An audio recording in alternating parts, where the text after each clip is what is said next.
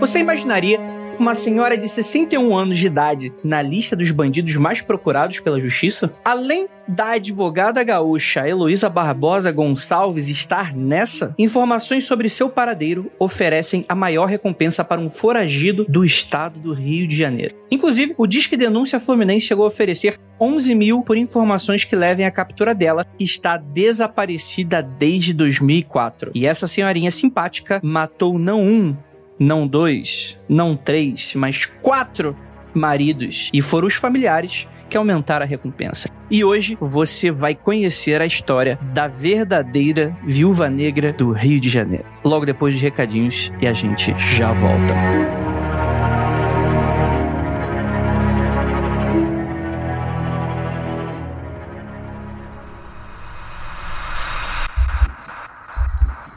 Não há nada de errado com seu áudio.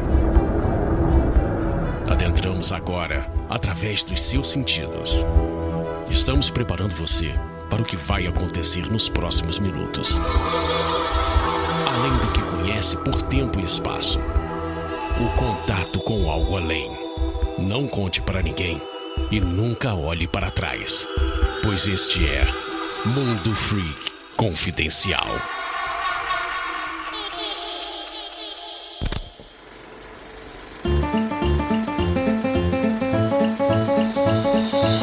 Aqui agora na área de recadinhos do seu Mundo Free Confidencial, primeiro do ano desse 2021, que eu espero que seja um ano maravilhoso para todos vocês, meus queridos. E eu prometo que vai ser bem rapidinho dessa vez. Eu não vou ter grandes anúncios aí para vocês, apenas que sigam a gente nas nossas redes sociais, indique, recomende, faça apoios, né? seja, seja o nosso ouvinte querido que esteja, está sempre aqui com a gente, além, é claro, do seu download que já ajuda demais, demais, demais. Então lembrando que a gente tá no Twitter, no arroba mundo underline freak, a gente tá no Facebook, a gente tá no Instagram, no arroba mundo freak, e a gente tá nas redes sociais mais queridas aí que você encontram sempre notícias em primeira mão, interações super bacanas e coisas nesse sentido. Por favor, sigam a gente. Para você que adora os nossos outros projetos, como Criptologia, o Aconteceu Comigo, o Popularium, que em breve mais notícias sobre, você pode ir lá no apoia.se barra confidencial e ajudar a gente o financiamento independente, com mínimo de 5 reais. Vocês podem, inclusive, receber benefícios do próprio Mundo Free Confidencial, como escutar as gravações, né? Não todas, né? A gente tá voltando aos poucos aí com as gravações desse 2021. Provavelmente essa semana ou na próxima já deve ter as primeiras gravações agendadas. Que você não vai lá com a gente, sabe o spoiler de qual vai ser os próximos temas, escuta a gente interagindo. Eu tenho certeza que você vai gostar muito. Então é isso, pessoal. Espero que vocês gostem, espero que esse ano seja maravilhoso para todos vocês e bora lá para mais um podcast e dessa vez com um assunto esquisitíssimo. Afinal de contas, onde é que tá essa mulher? Você sabe de alguma coisa? Não manda mensagem, eu não quero saber. Procure as autoridades competentes, mas vamos descobrir mais um pouquinho dela agora no Mundo Freak.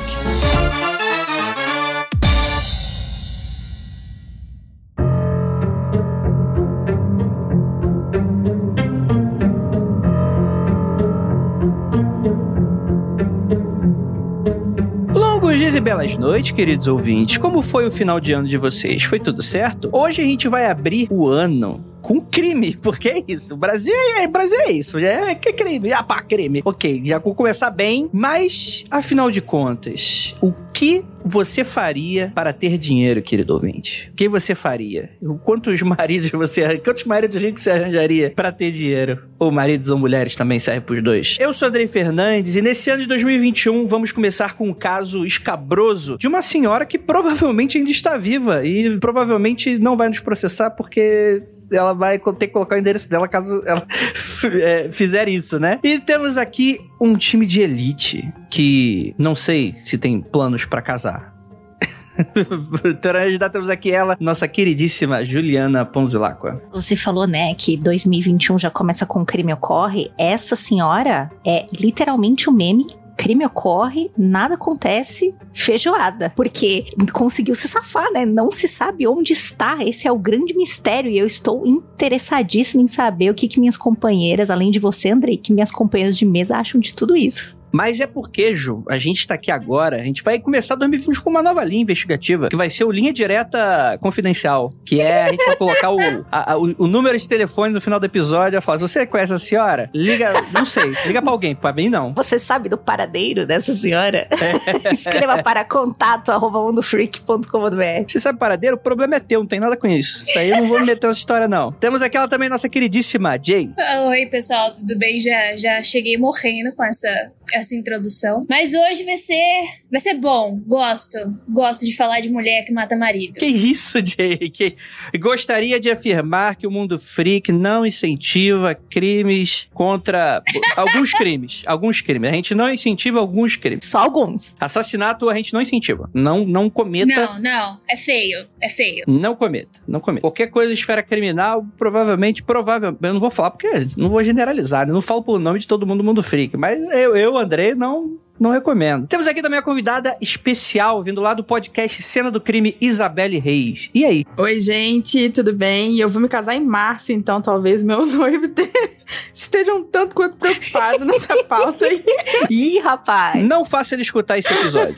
gente, vamos lá. Eu, eu me surpreendi muito com essa pauta. Primeiro eu gostaria de perguntar a Jay, que veio com esse caso, porque assim, quando a gente fala sobre crimes e serial killers e essas coisas, e psicopatia, e sociopatia, a gente tem os clichês, né? A gente vai falar sobre o Ted Bundy, a gente vai falar sobre, enfim, né? Toda aquela, toda aquela fauna americana, estadunidense que, que o pessoal gosta e tal. Mas é, tem lugares como o Brasil, por exemplo, que eu não posso estar falando por desconhecimento. Eu imagino que devem ter pessoas que e, órgãos que investiguem esses casos, mas o Brasil não é conhecido por ter uma extensa é, é rede de inteligência voltado a, a crimes é, de, de, dessa natureza, né? Que você, a pessoa cometa vários crimes e aí você vai e tal. Eu sei que tem algumas linhas, né? Eu acho que, é, por exemplo, a Ilana Casoy, né? Já chegou a trabalhar com algumas coisas nesse sentido, né? Mas aqui fica muito. Então a gente vai sempre pro, pro ah, sei lá, o crime da Rua Arvoredo, né? O, Bandido da Luz Vermelha. Que são, são casos que muitas vezes ficaram muito famosos, assim.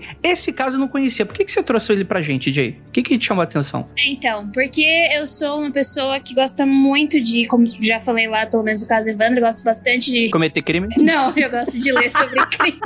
Sacanagem e eu leio bastante sobre. E chegou uma hora que ficou chato, entre aspas, pra mim, toda essa fauna de é, serial killers americanos. Então eu comecei a procurar outros serial killers, né? Tipo, outros crimes, etc. E eu descobri um livro que se chama Lady Killers e eu fiquei absolutamente obcecada por esse livro. E conforme ele tem 14 casos, é, são menorzinhos, tipo, a pesquisa é muito boa, o jeito que ela escreve é quase ácido, então é uma leitura divertida, né? Enquanto você lê, você vê o que, que a autora é, tá ali pensando sobre os casos. Só que daí no final, ele tem algumas indicações. E ele tem indicações de filmes, indicação de livros, e depois tem mais um apêndice. Tipo, ah, se você quer saber um pouco mais, a gente tem essas outras assassinas. E daí é só uma página por assassina. E quando fui vendo, fui lendo, tinha dessa mulher. Daí eu falei assim: não é possível que a gente tenha uma serial killer brasileira e a gente nunca falou sobre. É do Brasil! É do Brasil!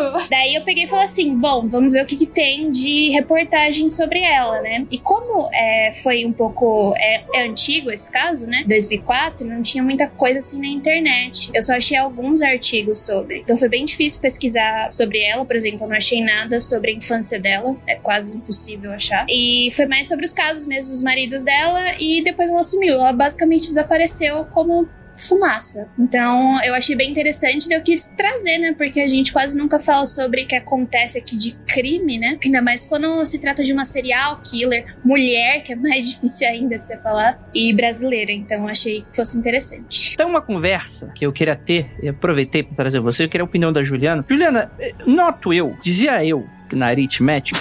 na aritmética. É, não, é uma discussão que eu sempre vejo ela muito na, na, na, superfície, mas que eu nunca vejo muito aprofundada e eu não sei se tem sua pesquisa toda. Mas por que, que a mulher gosta tanto de cometer. Não, mentira. Como é que, por que, que a mulher gosta tanto de, de ler sobre crimes e seriais e, e, tem um pouco dessa fascinação? Eu, eu sei que isso é independe de gênero, obviamente qualquer um pode gostar e tal. Mas muito se discute, muito se afirma que, que mulheres teriam um interesse maior nisso e tal. Você concorda com essa afirmação? O que, que você acha? Olha, eu não não, vou fazer totalmente a Glória Pires do Não Posso Opinar, mas eu vou, eu vou falar um pouquinho da minha experiência própria. Não sei se Jay, se Isabelle vão, vão comungar aqui. Eu sempre achei interessante ler sobre esses crimes, porque nós, como mulheres, a gente, quando a gente pesquisando, é um pouquinho só. A Jay pode falar isso muito melhor que eu, Isabelle também pode falar muito melhor que eu. Mas nós somos as grandes vítimas, né? E eu acho que para mim sempre foi um lance de tipo, deixa eu ver, apesar de cada um ter o seu estilo, né? Cada um traz uma inovação, né, para este campo. Mas eu acho que ler sobre isso é você também saber se defender um pouco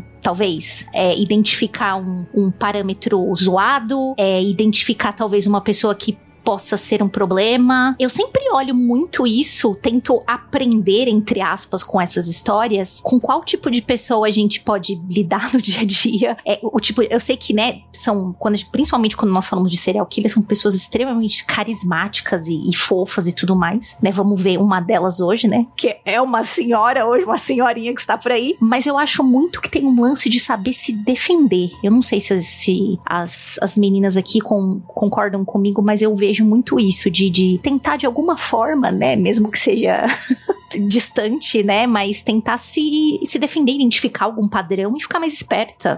Talvez isso. É, é muito o que a Ju falou, assim. É, a gente tem algumas pesquisas, eu acho que estão iniciando pesquisas sobre essa, essa situação. Eu comecei a perceber isso quando eu comecei a tentar pagar para ir em, em, eventos de true crime no, no, Brasil, né? Que tem em Ribeirão Preto. E aí, quando eu olhei o público dos vídeos, eram 90% mulheres. Aí eu fiquei. O que, que tá acontecendo? Por que, que só mulher tá ali, sabe? E aí, quando a gente fez um grupo de true crime, de podcasters de true crime, 85% das, dos podcasters eram mulheres. E aí eu comecei a falar, gente, isso não é possível, isso não deve ser uma coincidência, sabe? E aí a gente começou a pesquisar um pouco sobre exatamente esse, entre aspas, fascínio das mulheres pelo true crime. E aí algumas pesquisas, tanto lá fora quanto aqui no Brasil, de psicólogos, psiquiatras, enfim, pessoas da área, diziam mais ou menos isso, que era porque a gente tenta estudar para se defender. Então a gente é um pouco mais uh, cautelosa uh, em relação nessa área. Então talvez uh, a gente pode dizer assim que estamos tentando comprovar que isso seja realmente o motivo, esse seja realmente o motivo pra gente começar a gostar de true crime. Gostar, entre aspas, né? Eu queria acrescentar uma coisa. Teve um comentário muito interessante aqui na live. A Dica Araújo falou assim: será que não é uma realidade de mulheres brancas? Uh, e eu tenho um dado sobre isso muito interessante que é que é, a maior parte dessas mulheres, por exemplo, falando das serial killers, né? Todas elas tinham, por exemplo, ensino superior, a classe social era médio alto, elas eram consideradas bonitas, é, elas iniciavam seus crimes a partir de mais ou menos 32 anos, uh, geralmente elas conheciam seus, seus alvos, né? Então, realmente, eu só vejo assassina, assassina mulher branca, né? E já me passou pela minha cabeça porque que realmente mulher branca sempre se interessa mais por esse tipo de crime. Eu nunca vi um estudo relacionado sobre isso, mas eu sei que é, tem mais assassinas mulheres brancas. Então eu não tenho muita certeza se tem alguma coisa relacionada, mas eu acho que é um fato interessante e importante da gente trazer também, né? É muito bom a Jay falar isso, porque esses são estudos novos, assim. Então, quanto mais a gente questionar, mais é, é, ambiente acadêmico a gente cria. Então, essas perguntas, alguém que esteja ouvindo, alguém que está assistindo a live, ou, é, é, lê essa pergunta, ouve essa pergunta e começa já arquitetar algum trabalho acadêmico relacionado a esse caso e a gente descobre alguma coisa nova. Então isso é muito importante que a gente realmente comece a pensar nos padrões não só dos serial killers, mas das pessoas que consomem esse tipo de conteúdo. E também deve ter gente que para aprender também, né? Falar, ah, não, é assim que se corta uma pessoa. Nossa, que, que ideia interessante para descartar o corpo. também. Né? É mais fácil você serrar alguém quando a pessoa tá congelada, né? A gente ouve esses, é, a gente ouve esses comentários. É, eu vou falar uma coisa sem revelar o nome. Eu tenho uma amiga que é muito, muito interessada nesse assunto. A Poliana, né? Conheço, pô. Amicíssima. Poliana João Zelacqua. não, não é a Poliana, não. Não é a Poliana. Mas ela disse que ela gosta, ela é uma mulher branca, devo dizer mas ela falou que ela gosta de ler sobre porque ela sente um. É como se fosse uma vingança através de outra mulher. Tipo, ai, porque eu já quis muito esganar algum cara que bosta que passou pela minha vida. Eu já que. Então ela falou, eu leio aquilo com uma coisa assim, tipo, ah, nós estamos, nós não somos sexo frágil porra nenhuma, nós estamos nos vingando, matando a almarada. Mas ela fala isso rindo. Eu não sei se ela está falando sério. Mas, né? Foi por isso que eu comecei a minha introdução, né? Minha introdução, mulher matando homem, agora sim, mas é brincadeira, tá, gente? Pelo amor de Deus. Pelo amor de Deus. É, mas é, é, o que eu sempre imaginei. Essa coisa da defesa, obviamente, né? Nunca passou pela minha cabeça, porque, né? Não é o tipo de coisa que passa pela minha cabeça, porque eu não sou a pessoa que. que enfim, né? Que eu, eu vou tentar me defender em outras questões, né? Eu não fico pensando de, em outros homens como potenciais agressores, mas na realidade da mulher isso seria diferente, né? Nunca tinha parado para pensar. Mas essa história de você talvez fantasiar com isso foi o que passou na minha cabeça. No sentido de, se é tão imposto um universo tão restritivo para mulheres, talvez uma fantasia de alguém transgredindo essas regras, enfim, parece um pouco interessante. Assim como, sei lá, homens podem ter com alguma outra coisa, em algum outro sentido, sei lá, vai gostar de filmezinho de heróizinho de ação empoderada e tal, talvez possa ser um. Eu não sei se o que eu tô falando pode soar problemático e tal, mas para mim faz sim, faria sentido esse. Ah, já que eu não posso nada, pelo menos nessas histórias eu tenho, eu, eu tenho como me projetar em alguém que pode fazer tudo, né? Que não pode, né? Mas, enfim, que, que, que vai lá e faz, né? Seria algo desse sentido? Eu, particularmente, nunca me senti dessa forma. Eu gosto mais por causa da psicologia, como a Ju falou no começo. É a questão de você é, saber padrões, ver comportamentos e saber se defender antes que a coisa aconteça, sabe? Porque, sei lá, meu psicológico já não tá bom pra ter que aguentar essas coisas, né? Então já sai correndo e não preciso uhum. lidar com esse tipo de coisa. Já, já evita dor de cabeça, né? Isso, exatamente. A gente já vê um certo padrão. E não só pra homens, tá? Tipo, a gente tá falando de uma serial killer mulher em relação a homens, também as mulheres, né? Se você já vê um comportamento mais esquisito, eu já tô picando a mula, indo embora. Tô aqui não, fia. Beijo, tchau. Até porque a maioria dos serial killers que foram estudados hoje em dia são homens. Então a gente começa naturalmente com Ted Bundy, a gente começa com esses serial killers que tem 300 documentários só na Netflix, né? Então eu acho que esse não seria o ponto. Talvez a gente é, querer ler mais sobre mulheres, mulheres que matam, né? Seja exatamente pela forma de que é uma, entre aspas, exceção. Então, a gente vê poucos estudos relacionados aos casos de mulheres que matam e muitos estudos relacionados aos casos dos homens que matam. Então, quando poucos livros, poucos documentários saem sobre esse assunto, a gente quer logo ler, quer logo ouvir, quer logo saber. Porque nem nesse momento nós somos o centro das atenções. É, é interessante porque é, a gente voltar sobre o histórico dela, a gente encontra muita pouca coisa. Como a Jay estava falando, né, Jay? Você tem alguns poucos recortes de jornal e, e, artigos, e é isso, né? Provavelmente eles devem ter outras linhas investigativas que não foram acessadas, mas como esse caso ele não é famoso, então você não teve aqueles documentários da Netflix, então você não tem pouca, pouquíssima coisa da, da vida dessa pessoa, né? E ele não, ele não é arquivado, né? Esse caso. Não ele é. ainda. É, é porque se o caso fosse, fosse arquivado, você consegue é, é, solicitar o inquérito, mas como ele não foi arquivado, é pior ainda, porque você não tem direito a nada.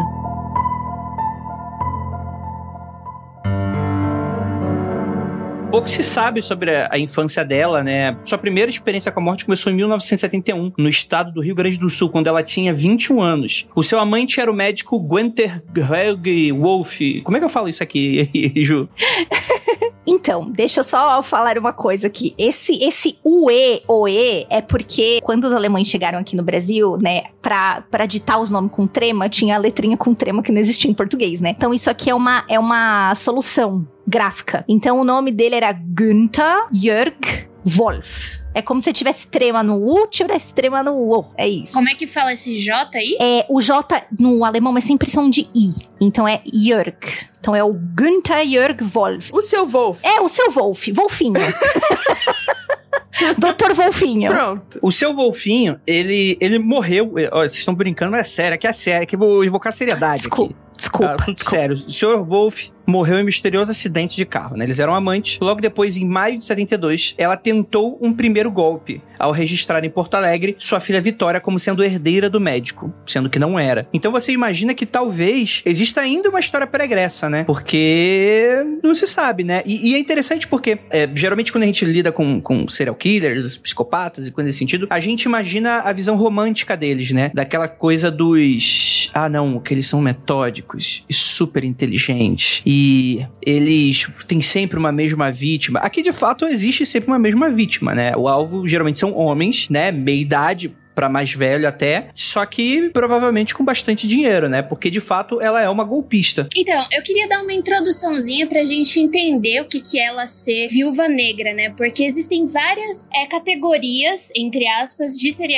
killers. E eu uhum. tava lendo um artigo que se chama O Monstro que há nela, breve análise biopsicossocial do perfil de assassino em série do sexo feminino. E eu vi uma catalogação de serial killers. E então a gente tem a Viúva Negra, né? Que é onde a. Na verdade, a nossa a nossa convidada de hoje, brincadeira, a, a Heloísa, ela cabe em duas, em duas categorias, a viúva negra e aqui aquela que tá procurando lucro, né? Então, eu até trouxe alguns exemplos de outras serial killers para ficar um pouco mais fácil de visualizar. A gente tem as viúvas negras, né? Que elas, elas vão matar mais ou menos entre dois a sete maridos, tá? Então, geralmente elas matam por meio de veneno que é o mais comum, mas que não vai ser o caso da Heloísa. Algumas serial killers que fazem isso, que fizeram isso no caso, é a Nani Doss, ela é americana, e tem a Belly Gunness, que é uma norueguesa que atuou em Chicago. Então elas são, assim, as clássicas que entram nessa categoria. A gente tem os Anjos da Morte, e essas são. Essa tem bastante, tem bastante caso que são mulheres que são geralmente enfermeiras ou cuidadoras. Então elas vão, elas estão numa posição de responsabilidade pelo bem-estar das vítimas delas, das vítimas, né? Então elas estão ali se aproveitando da vulnerabilidade das pessoas. Então, um exemplo dessas é a Beverly Elliott e a Jane Topan. Uh, a gente também tem a outra categoria que são as predadoras, e essas predadoras sexuais e hedonistas. E essas são as mais difíceis de se catalogar, tipo, da gente encontrar mulheres que façam isso, porque isso é uma característica essencialmente masculina. Só que com o passar do tempo, a gente também encontrou algumas serial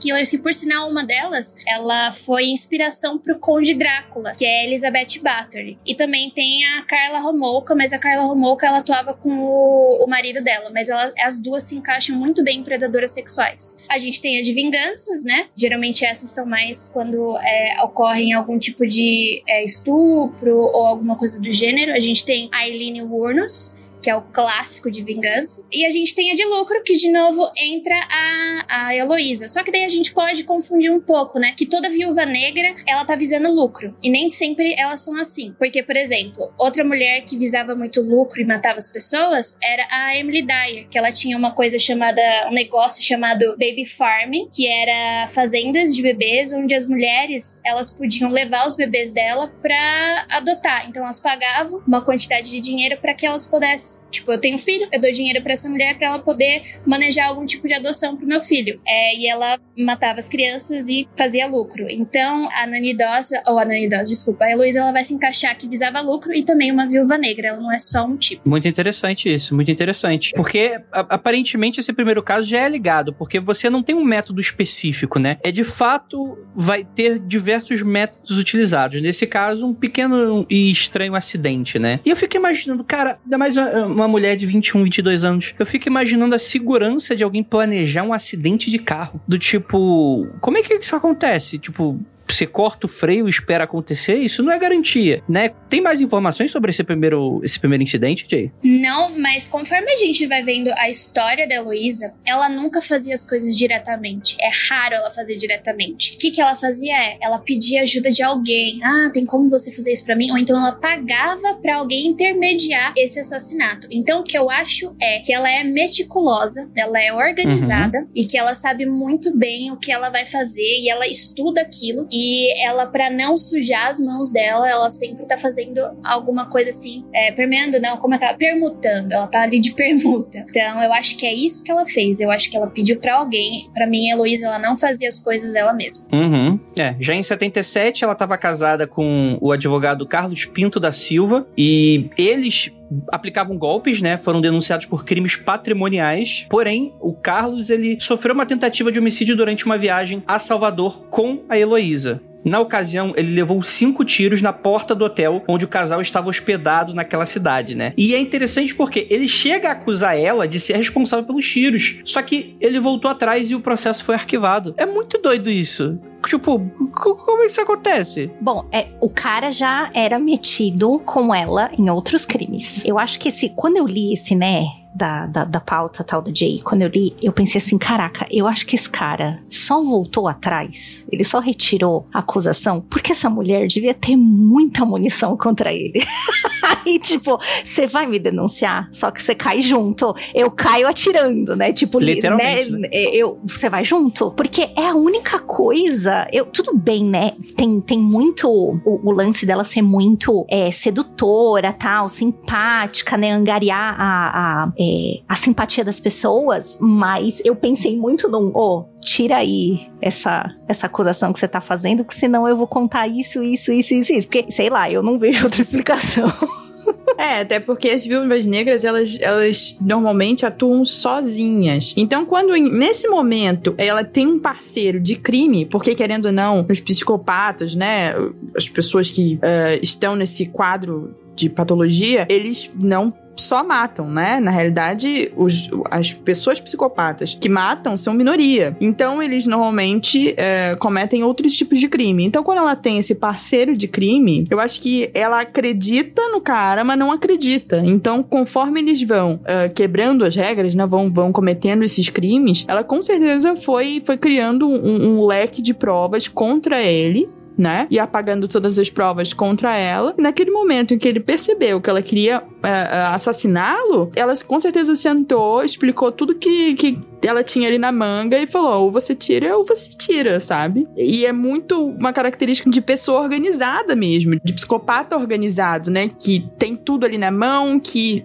é frio, calculista, não é um CEO, mas é um frio, é frio, calculista e, e tá ali, sabe, ciente de todas as, as, as, alternativas de fim que ela vai levar, né? Fora que ela mostra uma certa dominância, que é uma coisa que, quando foi, foi, foram estudados, por exemplo, casais que matavam, achavam que sempre tinha um dominante e um submisso. E sempre quem era o submisso era a mulher. E isso mostra como a Heloísa, ela é a dominante e ninguém vai roubar o, o holofote dela. E isso vai contra as coisas estudadas de serial killers mulheres. Então, para mim, ela é um caso muito pontual, muito interessante interessante. Entendi. Depois, né, ela já tava com a ficha bem suja. Ela se muda para o Rio de Janeiro em maio de 1983 e começa a aumentar ainda mais seus crimes, né? No mesmo ano, ela se casou com o tal do Irineu, que era um securitário, né? Que trabalha com seguros. A Jay me ensinou agora nesse momento. De 41 anos que morava sozinho em Ipanema e foi assassinado cinco meses após o matrimônio num suposto assalto. Ela estava com ele no momento do crime, mas nada aconteceu com ela, né? Eles possuíam um pacto nupcial de comunhão total de bens e na época, após seu depoimento à delegacia, o crime foi registrado como latrocínio. Então, você vê aí que começa aí um modus operandi bem rápido, né? Tudo, tudo e tudo muito rápido, com meses de, de diferença e, e, anos de diferença, pouquíssimos anos no caso, né? Que era um, um, padrão, né? Chega, conhece o cara, dá aquele o famoso, a famosa chave e, e é isso, e a pessoa conquista, né, cara? Famosa chave, né? o famoso chá. É, o chá. famoso chazinho.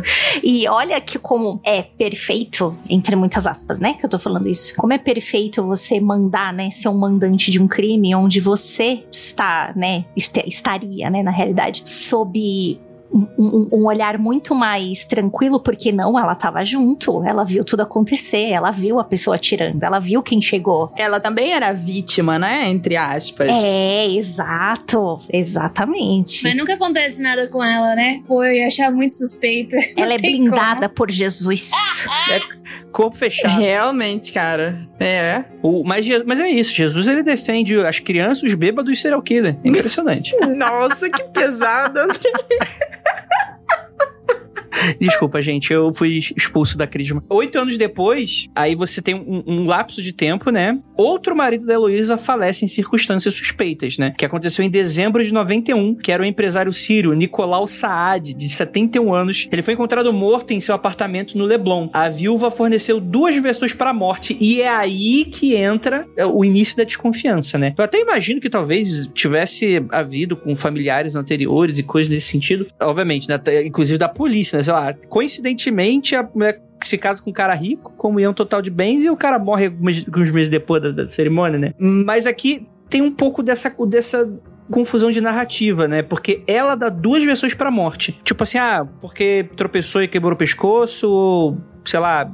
Não, tipo, atropelamento e engasgo com suco de laranja. O pessoal falou, ué, tem alguma coisa errada aqui nessa história, né? E, e, e, é interessante, mano, que a galera tá, tá viva, né? Segundo um dos sobrinhos do Saad, o empresário, o, o Nicolau, né? Nicolau Saad, o empresário estava com os dois braços quebrados, que poderia ser indício de que ele teria sido forçado a beber alguma coisa. Só que a polícia nunca se interessou em ir mais a fundo na investigação do caso. O que é bizarro quando tu para pra analisar, né? Com certeza. Eu também achei esquisitão esse negócio aí da polícia falar, é, Deixa pra lá. Ah, já sei o que, que é, porque ele foi encontrar na praia. Encontrou na praia afogamento, rapaz. Isso é Rio de Janeiro é isso aí. Fazendo uma observação sobre a polícia, a gente tem a Polícia Civil, né? Que é a polícia que mais investe nessa questão de investigação, perícia, enfim, dessa, dessa parte forense. E a nossa é praticamente inexistente. Só pra vocês saberem, assim, um pedacinho eu tentei fazer concurso para fotógrafo pericial, para tirar foto de cadáver. E aí é, eu pensei, bom, tem a cidade da polícia aqui no Rio de Janeiro, uma das maiores instalações da Polícia Civil do, do Brasil. Com certeza deve ter fotógrafo pericial aqui. E aí eu descobri que o único lugar que tem fotógrafo pericial é em São Paulo. Então, do Brasil inteiro, o único estado que tem fotógrafo pericial é em São Paulo.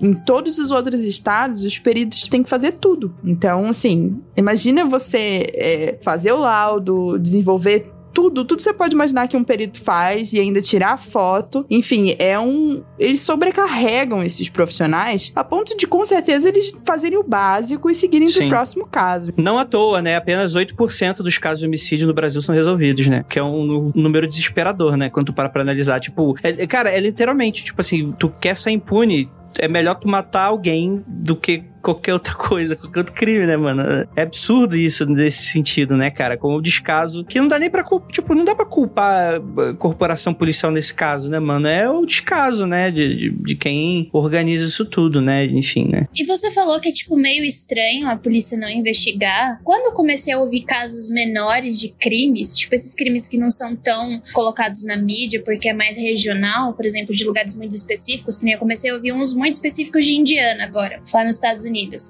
E assim, a polícia realmente deixa passar muita coisa, chega a ser absurdo. É, Caramba. É, é, eu falo assim, tem gente que fala, não, porque a polícia dos Estados Unidos, eu fico, gente, a polícia dos Estados Unidos, assim, provavelmente melhor que a nossa, não sei os dados, mas ela erra muito, tem muito caso, assim, cold cases por, por estado dos Estados Unidos. Chega a ser, assim, amedrontador. Sim, sim. É, e assim, se a gente perceber, eu acho que até o assassino de Golden State, né? O serial killer de Golden State, eles não tinham aquele banco gigante que eles têm hoje em dia de pessoas que são presas, né? E aí eles conseguem encontrar, através das digitais, uh, outros criminosos. Mas até o Golden State, eles não tinham isso. E a gente, assim, exalta de uma maneira como se fosse super organizado e não é lá essas coisas. A Ariel acabou de me corrigir e disse que no Rio Grande do Norte, né? Se eu não me engano, ano tem fotógrafo pericial. Muito bom saber, porque até o início desse ano, que eu fui tentar fazer o concurso, os, os concurseiros lá diziam que só tinha em São Paulo. Então,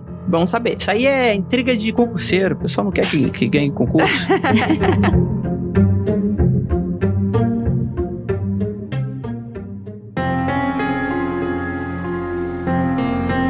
Bem, e aí as coisas começaram a ficar ainda mais estranhas, porque após a morte do Nicolau, descobriu-se no caso a família, que a viúva usou uma procuração irregular para impedir os parentes do comerciante de receber um, um patrimônio em imóveis estimado em cerca de 30 milhões. E detalhes ainda mais sinistros foram revelados por parentes. Por exemplo, no velório, a Heloísa cantou Hilarie para o cadáver de Saad. E sim, Oi? a música da Xuxa. Oi?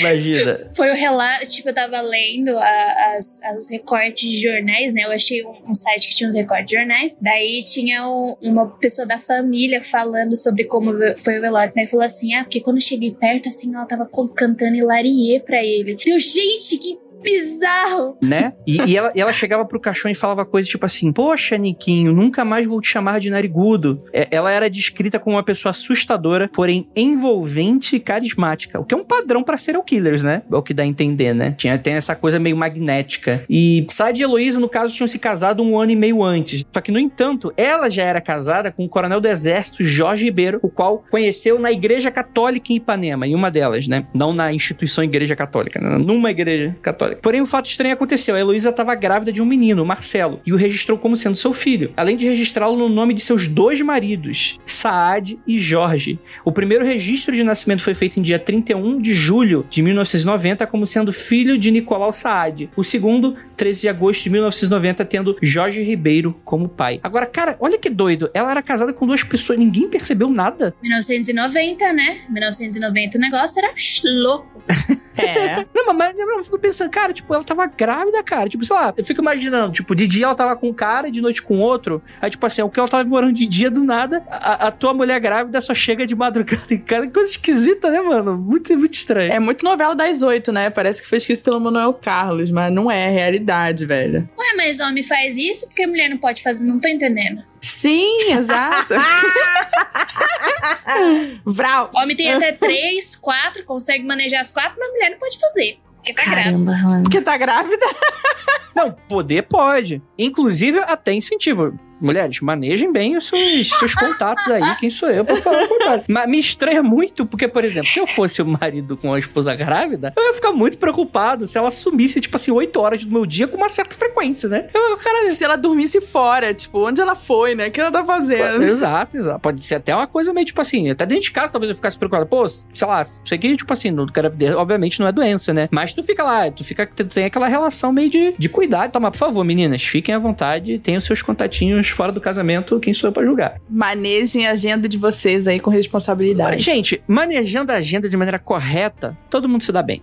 Não, não tem estresse. Em fevereiro de 1992, aos 54 anos, Jorge Ribeiro, que era conhecido como, abre aspas, o rei dos telefones, porque ele acumulou riqueza comprando e vendendo linhas telefônicas. Só que é o seguinte, gente, pra você que é muito novo, antes você tinha uma situação muito bizarra quando antigamente, né? Isso aí já era, eu nem peguei essa época exatamente, né? Mas isso era como era contado. A linha telefônica era praticamente um imóvel que você adquiria. Você pagava muita Sim. grana e você tinha o Sim. nome na linha. E tipo assim, era uma parada que nem todo mundo tinha e custava uma fortuna. Então assim, de fato dava pra você enriquecer comprando e alugando linhas telefônicas, né?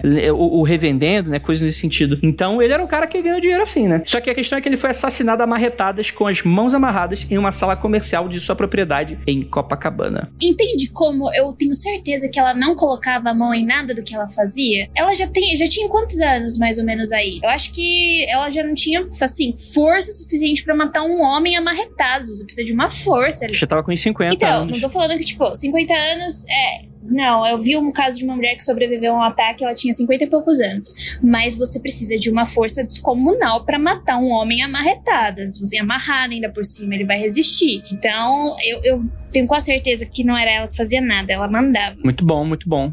Quer dizer, não, não nesse, no caso dele. É, mas enfim, não né? pra ele.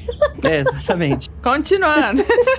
Então, a questão é que a Heloísa, ela estava separada de Ribeiro e ela foi acusada de ter sido a mandante e ajudar na execução do crime, além de facilitar a fuga do assassino. E o motivo do assassinato seria os bens da vítima. Ela nega sua participação, falando que quando saiu do escritório, o marido estava vivo, né? Tipo, claramente o que alguém que matou o marido falaria. É. Enfim, né? É um dos. E, cara, e é interessante como essa mulher vai deixando um rastro de sangue e nada é feito. E com o mesmo nome, com, com a mesma coisa, né? Muito doido isso, né? É... Tem um caso que aconteceu em 1992, tipo assim, pouquíssimos meses depois, né? Heloísa seduziu um amigo do Saad, né? Aquele primeiro comerciante, o também libanês Wargig Wagi Elias Murad, de 84 anos. Eu tô errando a pronúncia, peço desculpas. Eles viveram juntos por oito meses até Murad começar a desconfiar do passado obscuro dela. E em maio de 93, ele, com 84 anos, e o filho de um de seus amigos, o, o Wagner Laino, foram mortos a tiros na Barra da Tijuca. O filho dele, administrador das empresas, Eli Murad, acredita que a Heloísa também foi a mandante desse crime. Bizarro, né? O, o próprio Eli, que chamava Heloísa de madrasta, também sofreu um atentado cinco meses após a assassinato do pai. Ele sobreviveu mesmo levando um tiro na nuca, porém seu segurança não teve a mesma sorte. O cara, imagina o D20 que ele tirou para sobreviver uma dessa, né, bicho? Com certeza. Muito doido. É, ele fala, segundo o relato dele: Meu carro foi fechado e dois homens saltaram disparando. Me acertaram na nuca e perdi os sentidos. Meu segurança morreu na emboscada. Ela sabia que eu havia contratado pessoas para investigá-la e provar seu envolvimento na morte do meu pai. Caraca, mas que situação, que pesadelo, né, bicho? Parece que é aquela situação, cara, que a mulher sabe de tudo, mano. Que coisa bizarra, né? Tipo, é, sei lá, isso aqui deve ser as forças das trevas. O que, que, que pode ser? Não sei. Sei. É bicho ruim. A partir daí, meio que ela fugiu, né? É, é, ela foge, né? Ela é acusada pelos crimes de bigamia, falsidade ideológica, fraude no INSS e assassinato de três maridos e um namorado, acumulando um patrimônio de 20 milhões de reais. E ela nunca foi encontrada. Hoje, ela tá na lista de procurados pela Interpol depois de mais de três décadas desaparecidas. Hoje, no caso, desde 2011, né? E segundo a representação da Interpol no Rio de Janeiro, uma das últimas informações era que ela viveria nos Estados Unidos desde 94 e a criminosa estaria entre os estados da Califórnia, Flórida, Nova York e Virgínia e teria sido vista em maio de 2010 em Boca Raton, na Flórida. E aí já sabemos onde ela está, né? vamos, vamos ligar pra polícia e falar, vai lá, gente.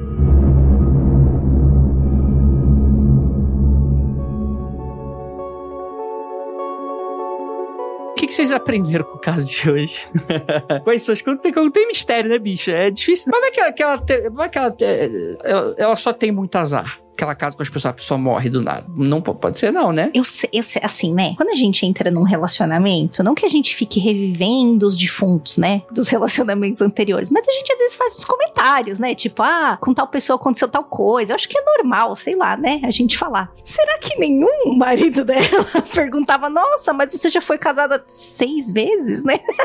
nossa, e todo mundo morreu? Poxa, que coincidência horrorosa. Eu não sei, cara. Eu sei lá. Mas ela era uma pessoa muito envolvente, da qual você conversava. Sim. E você ficava muito em, tipo aquelas pessoas extremamente extrovertidas que você, ela fala, você conversa com ela e o tempo passa assim num piscar de olhos. É bem provável que ela tinha algum, alguma coisa na fala dela, que ela manipulava os maridos dela pra não precisar é falar do, do passado dela, Eu acho entendeu? também. É, e se a gente perceber, por exemplo, os psicopatas, eles não têm esses escrúpulos que a gente tem. Eles não têm esse pensamento de tipo, eu não vou mentir pro cara que tá casando comigo, sabe? E provavelmente ela já tinha uma história montada. Se é que ela falava que tinha seis casamentos, cinco casamentos, e ela provavelmente já tinha uma história montada. E se a gente perceber durante a história, algumas pessoas ao redor descobriram, né, tinha acontecido com ela, do, do rastro de sangue que ela deixava pelos lugares em que ela passava. Então, eu acho que antes de, tudo, assim, no, no começo, quando ela tava conhecendo essa pessoa, com certeza ela tinha uma história muito envolvente e talvez por isso a maior característica dela seja que ela era uma pessoa envolvente, uma pessoa legal, uma pessoa divertida pra se conversar, não sei o quê, porque ela, ela sabia é, exatamente quais pontos pegar. Se a gente for, por exemplo, no Maníaco do Parque, ele fazia exatamente isso. Quando ele abordava uma vítima no metrô, ou seja, em qualquer lugar da área de atuação dele, e essa pessoa gostasse de, como ele falava, de um piloto de carros, ele virava um piloto de carros, sabe? E aí ele, ele, ele envolvia a pessoa naquela história, naquele personagem que ele criava e conseguia convencer essa pessoa a ir com ele pra um mato. Então, eu acho que ela também tinha esse tipo de característica a ponto dela conseguir contar uma história que era mentirosa de forma que as pessoas acreditassem 100% nela. Só nessa fala me vieram, tipo, dezenas de serial killers que faziam isso. É muita gente. É, exatamente. Al- Alguém falou aí, ah, por que, que os caras caem nessa? Gente, o homem é burro. né? Eu falo de experiência própria. O homem não. não é, às vezes, às vezes eu- a cabeça do homem nubla. E aí, enfim, acontece de tudo. Essas coisas. O cara, o cara cai em todo tipo de furada. É isso aí mesmo. É, essa é uma pergunta muito interessante. Por que, que eles caíam nessa? E assim, é uma pergunta que a gente faz pra diversas vítimas de diversos serial killers. Como a pessoa caiu naquele conto? Como a pessoa caiu no cara que dizia que tava com a perna quebrada e precisava entrar no Fusca, como o Ted fazia? Como uma pessoa ia parar no meio do mato de um lugar que você olha assim em São Paulo, nossa, perigosíssimo. Como que aquela pessoa ia parar lá dentro? Então, assim, a única diferença aqui é que a gente tá tratando de um serial killer que é mulher. Porque as características são as mesmas. E, inclusive, as mulheres são muito mais inteligentes nesse ponto de ser serial killer que os homens. Então, eu acho que talvez também isso seja o fato de que a gente tem menos serial killers mulheres sendo é, descobertos. Porque se a gente pensar, a gente só conhece os assassinos em séries que já foram descobertos. Nem, nem que foram pegos, mas que foram descobertos. A gente não sabe quantos milhões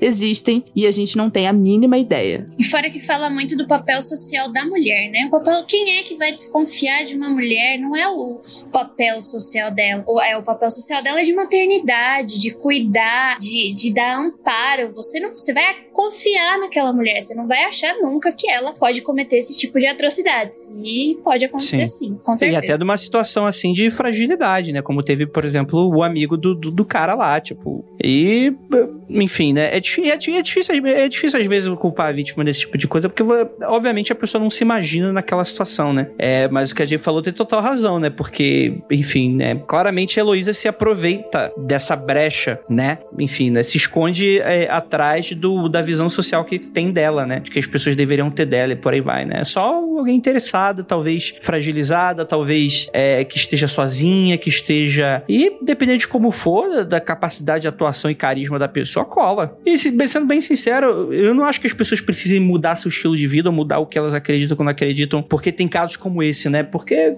Heloísa, acredito eu, que Heloísa tem pouco, né? Mas enfim, né? É uma- uma situação muito complexa mesmo. Considerações finais, Juliana Ponzilacqua. Eu acho que essa fala da Jay aí nos diz muito sobre por que, que a gente não, não dá tanta atenção, entre aspas, a, a serial killers mulheres, né? É, é essa atribuição do papel da, da, da cuidadora, daquela que vigia num, num sentido de que está em vigília, né? Que está lá para cuidar do outro, para ceder parte da sua vida para cuidar do outro, e de repente você vê esse papel aí, né? Então, isso também fala muito sobre. Eu, eu acredito, né? Que fala muito sobre também porque a gente não tem tantas histórias assim. Que, gente, não é possível que não tenha tanta.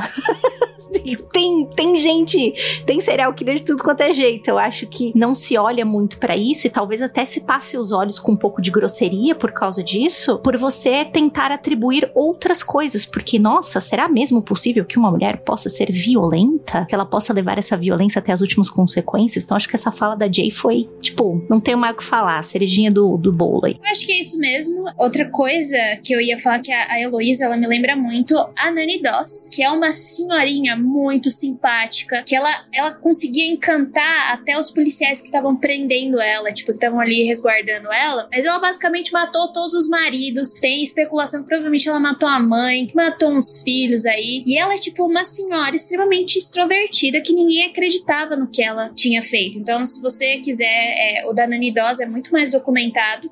Se você quiser dar uma olhada, dá uma olhadinha lá. Eu comentei ela mais, mais cedo. Mas é isso, o papel das mulheres é muito ser aquela da caridade, de ajudar. Tanto que quando você é mulher, é, os tipos de profissões que você é designada é cuidadora, enfermeira. E quando você utiliza dessa capacidade de cuidar pro mal, né? Você não consegue entender isso. Como assim? Isso é uma deturpação do que eu acho que deve ser. Então é bem uma quebra de, de paradigma. É, é muito legal, assim, a gente perceber essas nuances de, de diferenças de casos. Por exemplo, ela falou da Nani Doss e agora a gente tá falando da Viúva Negra aqui do Brasil. É, são casos que são muito parecidos e, e ao mesmo tempo, é, diferentes de forma que eles não foram documentados. Se a gente perceber, por exemplo, a Jay falou da Elizabeth Bathory, né? Que foi a Condessa Sangrenta lá no, na, nas Europa. E aí, é, a gente tem uma outra aqui no Brasil, que é a Bárbara dos Prazeres, que foi a primeira serial killer brasileira. E a Bárbara dos Prazeres tinha um, um modus operandi muito parecido com a da Elizabeth Bathory, que era, enfim, sangue no rosto, em tudo quanto é, quanto é lugar do corpo. E é quase não documentado,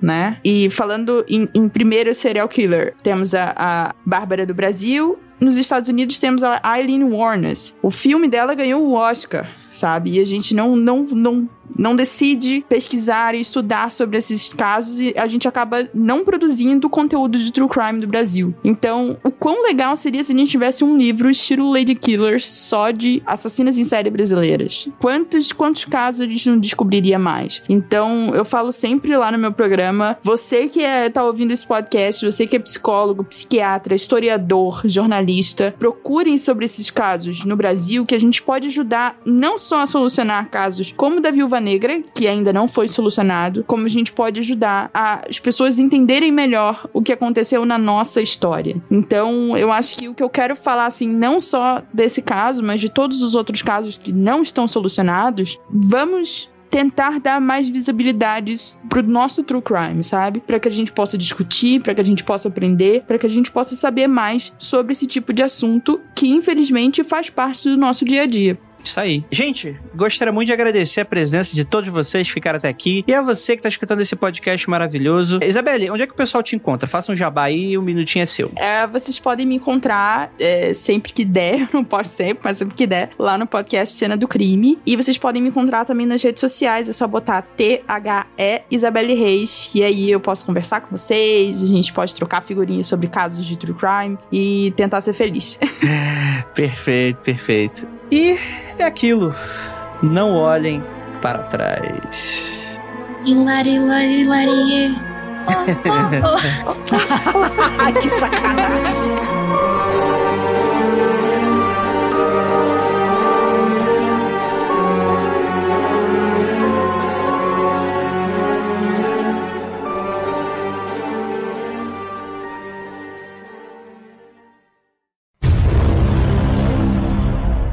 Essa música ficou agora totalmente creepy para mim, depois dessa pauta, cara. Nunca mais levarei da mesma forma. É. Se ouvir de trás pra frente, então. Nossa! essa, cara, essa música é amaldiçoada, pronto. Alguém, alguém lançou no chat, mas calma, a Heloísa cantou Hilari Hilari normal ou de trás pra frente? Mano, eu perdi tudo nesse momento. Rapaz, dá um Twin Peaks, né? mundofreak.com.br